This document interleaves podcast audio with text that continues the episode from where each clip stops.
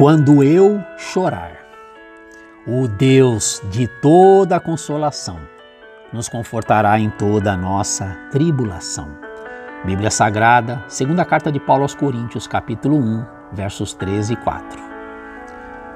Conta-se a história de uma menina mandada pela mãe ao mercado na esquina. Como ela se demorou, a mãe desceu até a rua e perguntou-lhe ao encontrá-la: Suzy, onde você esteve? A menina respondeu: Eu encontrei minha coleguinha Ana e ela deixou cair sua boneca que se quebrou e eu fiquei com ela. A mãe, então, ficou um pouco envergonhada pelo seu excesso de preocupação enquanto sua filha estava sendo tão prestativa. Foi quando a mãe lhe disse: Filhinha, você a ajudou a consertar a boneca?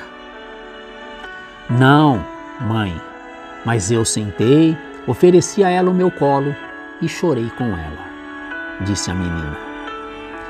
A tristeza não é uma experiência apenas no universo infantil.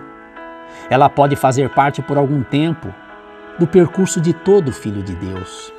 Pode parecer estranho pensar dessa forma, mas todos passamos por aflições e sofrimentos. O próprio Filho de Deus sofreu e chorou.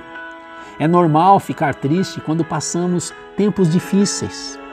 Mas, se permitirmos a ajuda consoladora do Espírito Santo, podemos enfrentar as lutas com paz de Deus no coração.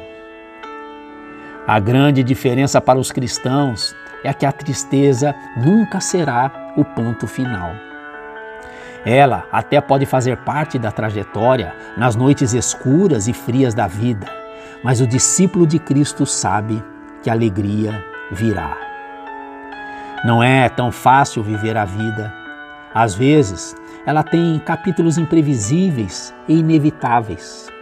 Contudo, João, no Apocalipse, diz que um dia Deus enxugará suas lágrimas.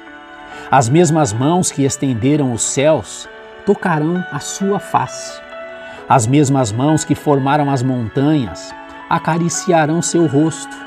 As mesmas mãos que se curvaram em agonia quando os cravos romanos as perfuraram um dia, tomarão nelas o seu rosto e enxugarão para sempre as suas lágrimas. Pense nisso.